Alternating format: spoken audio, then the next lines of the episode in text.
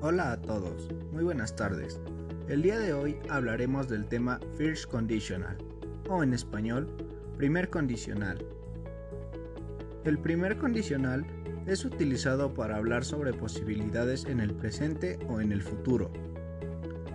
Como vemos en la regla gramatical, primero se utiliza el anexo if, después el presente simple o el verbo en su forma base, y después el futuro simple, que sería el anexo will junto con el verbo en infinitivo.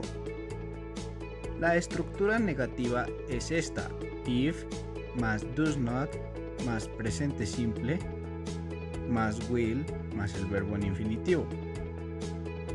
Algunos ejemplos del first conditional o primer condicional pueden ser 1.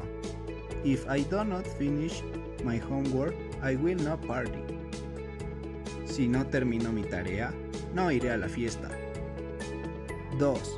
If I exercise, will lose weight.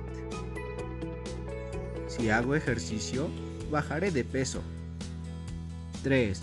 If they do not come here, we'll have to go home. Si ellos no vienen aquí, tendremos que ir a su casa. 4. If we don't hurry, we'll miss our bus. Si no nos apuramos, perderemos nuestro autobús.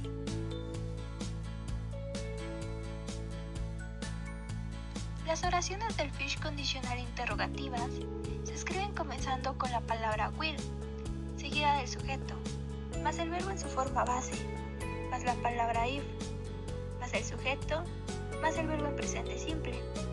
No olvidemos poner la question mark. En oraciones donde utilicemos una question word, esta va antes de la palabra will.